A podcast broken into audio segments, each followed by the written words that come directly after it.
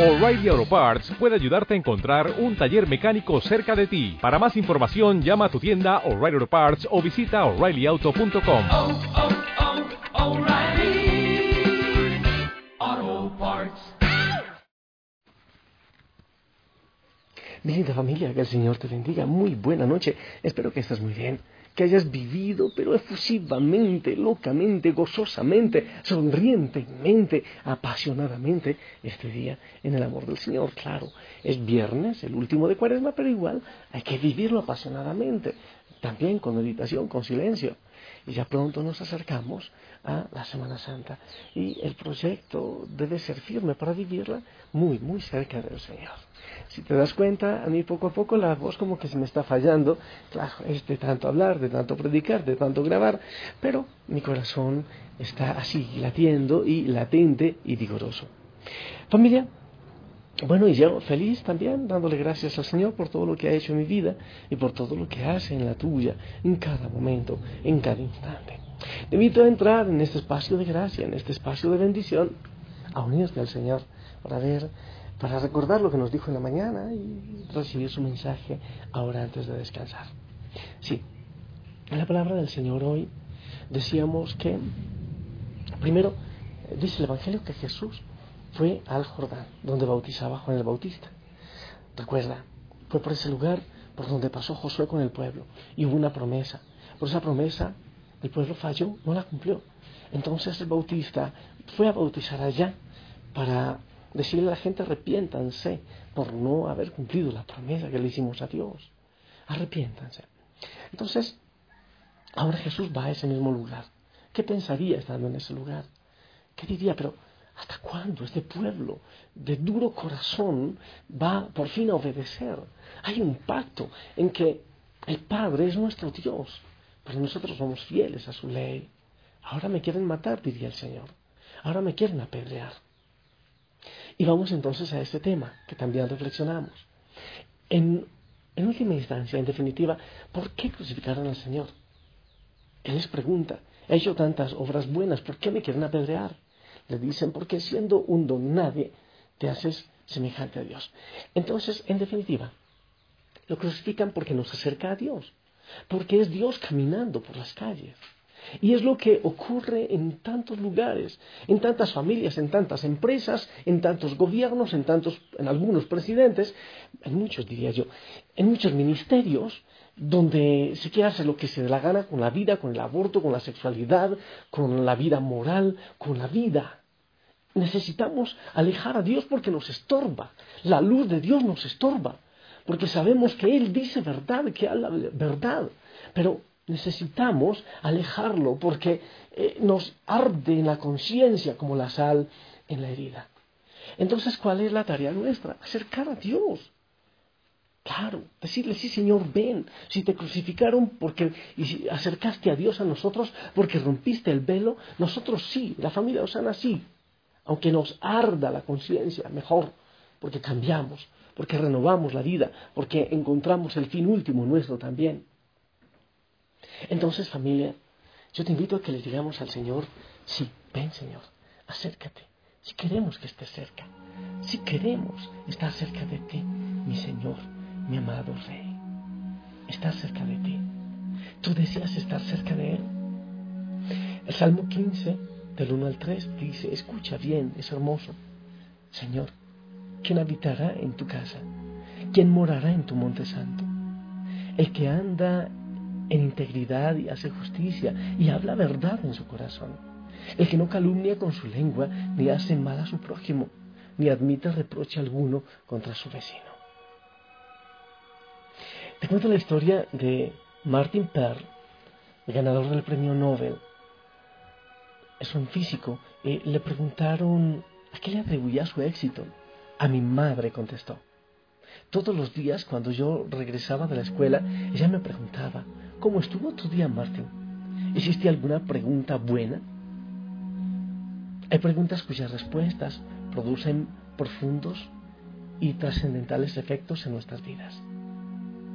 En el salmo que te he leído en este momentito, Salmo 15, del 1 al 3, David hizo a Dios dos preguntas de vital importancia. Señor, ¿Quién habitará en tu casa? ¿Quién morará en tu monte santo? En el idioma hebreo hay dos palabras eh, que los antiguos judíos usaban para expresar la pregunta ¿quién? Una es similar al uso que damos hoy, es decir, la respuesta que se espera es generalmente un nombre propio o algo que indique que se trata de una cierta persona. ¿Quién? Entonces uno responde con el nombre de una persona. Pero la otra palabra que usaban es la misma que usó David en este Salmo 15. Se puede interpretar de la siguiente manera. ¿Qué clase de persona vive cerca de Dios? La respuesta vino en forma de una serie de cualidades del carácter. El que anda en integridad y hace justicia y habla verdad en su corazón. El que no calumnia con su lengua, ni hace mal a su prójimo, ni admite reproche alguno contra su vecino. Aquel cuyo testimonio refleje este carácter morará en el monte de Dios, en el monte santo de Dios. Eso dice este salmo. Esa es la respuesta. El pecado, la iniquidad, forman una barrera que nos separa de Dios, nos aleja de Dios. Es imposible morar cerca de Dios si no vivimos una vida de santidad e integridad, si no buscamos la verdad. Aquellos judíos querían vivir lejos de la verdad, por eso Dios les estorbaba. Dios se deleita en recibir en su santo monte a quienes quieren ser santos, buscan, buscan la santidad. Aquellos que reflejan la realidad de la verdad, que creen, dicen ser cristianos, pero viven como cristianos. El que se acerca a las personas íntegras y se aleja eh, de la maldad, de la mentira, ese habitará en la casa del Señor. Ese estará ahí. Si tú le preguntas al Señor, Señor, ¿qué hay que hacer para estar cerca de ti? Ya tienes la respuesta, ya la tienes. Y qué bueno que le digas, sí, Señor, yo quiero estar cerca, muy, muy cerca de ti. Yo quiero morar cerca de ti. ¿Qué haré? Ya el Señor te responde. La verdad, la justicia, lejos del pecado. En el libro de los números capítulo 13, la palabra nos narra el momento en el que el pueblo de Israel llega frente a la tierra prometida. Allí Dios le dice a Moisés que envíe doce, eh, principales, los importantes, de las distintas tribus, a reconocer la tierra antes de tomar posesión de ella. Después de 40 días, diez de ellos regresaron con informes muy desalentadores, mientras que los otros dos, Caleb y Josué, apoyaron fervientemente el plan de Dios de tomar posesión de la tierra que Él les había dado. Finalmente, aquel pueblo rebelde y desobediente decidió volver atrás, lo cual provocó la ira de Dios, con sus correspondientes consecuencias. Así dice números 32, 10, 12. Y la ira de Yahvé se encendió entonces y juró diciendo, no verán los varones que subieron de Egipto de veinte años arriba la tierra que prometí con juramento a Abraham, Isaac y Jacob, por cuanto no fueron perfectos en pos de mí. Solo Caleb, hijo de Jefoné, Ceneseo y Josué, hijo de Nun, que fueron perfectos en pos de Yahvé, porque me siguieron con integridad. La persona íntegra, perfecta, es aquella, aquella cuya entrega al Señor es completa, se entrega, se abandona en Él, que es madura espiritualmente, que busca la madurez, que obedece la palabra de Dios al pie de la letra, no a medias, no inventa. Es aquella persona cuya vida refleja el carácter de Cristo en todos sus actos y su testimonio glorifica al nombre del Señor. Esta persona estará cerca del Señor y morará en su monte santo disfrutando de la maravillosa presencia de Dios, de su paz, de su amor. Aquellos que no fueron perfectos según Dios, según el criterio de Dios, perecieron en el desierto sin conocer jamás la tierra prometida. Pero Caleb y Josué pudieron disfrutar de todas las bendiciones porque anduvieron en integridad y obedecieron fielmente las instrucciones del Señor. ¿Qué hay que hacer entonces para entrar a ese monte santo? Para estar cerca de Él, ¿qué hay que hacer? Vivir según el Señor lo pide, según el Señor lo quiere, según Él en su palabra nos dice, vivir íntegramente. En el Salmo 16, verso 11, David dice que en la presencia de Dios hay plenitud de gozo. Hay plenitud de gozo. ¿Deseas tú morar en el Monte Santo, estar cerca de Él? ¿Deseas tú vivir cerca del Señor? Pues entonces busca su rostro. Cada día en la oración, en la palabra, en los sacramentos, haciendo las cosas bien, rectamente. Y tendrás plenitud de gozo en la presencia del Señor. Sí, Señor. Yo quiero estar cerca. Padre Santo, yo anhelo vivir en medio de tu santa presencia, disfrutando de tu gozo y de tu paz. No, el mundo no da la paz. Reconozco que no es fácil para mí reunir los requisitos, pero sé que tú puedes darme el poder de la fe para lograrlo. Yo sé, Señor, que yo no lo puedo lograr, yo solo no puedo, yo no lo lograría jamás. Pero sé, Señor, que con tu gracia y con tu fuerza yo puedo cumplirlo y podré estar cerca, muy cerca de ti. Yo quiero estar cerca de ti, Señor. La familia Osana quiere estar cerca de ti. Para eso debemos caminar por el camino que tú nos indicas. Bendito sea, Señor. Cerca de ti queremos estar. En tu monte santo, en tu casa. Ayúdanos a lograrlo.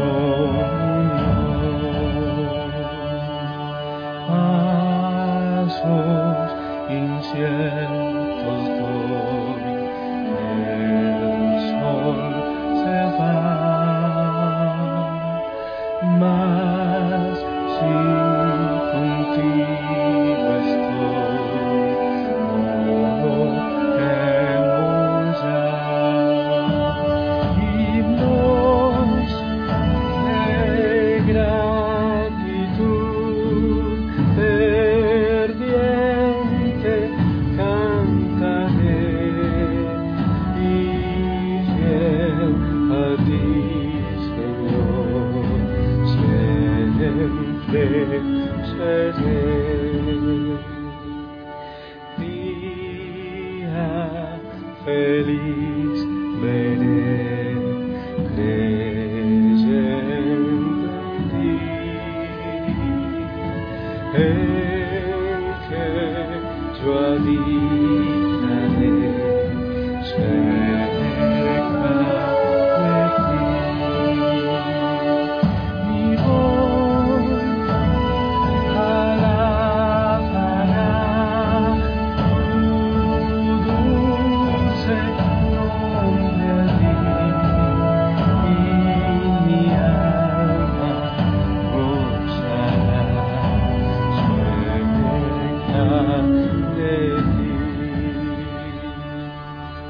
Sea, Señor, cerca de ti queremos estar, allí, a tu lado.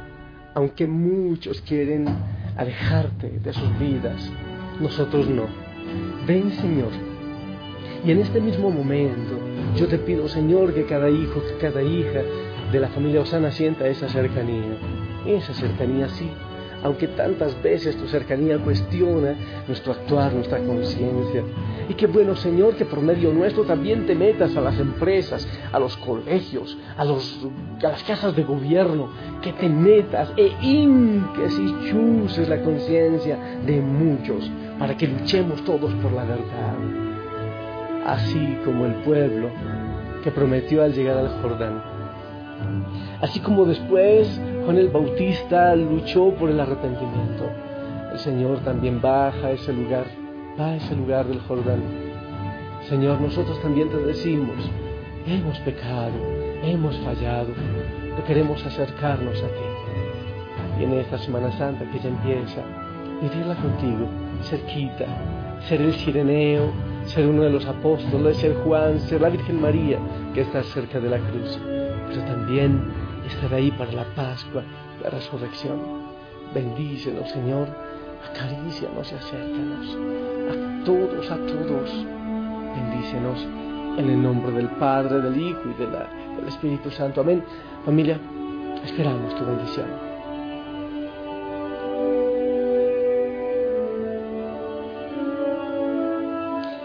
Amén, Gracias por tu bendición. Sonríe, ponte el uniforme, acércate al Señor. Descansa, así como Juan, la última cena, se recostó en su pecho. Hazlo tú también ahora. Descansa en Él. Que tengas hermosa noche.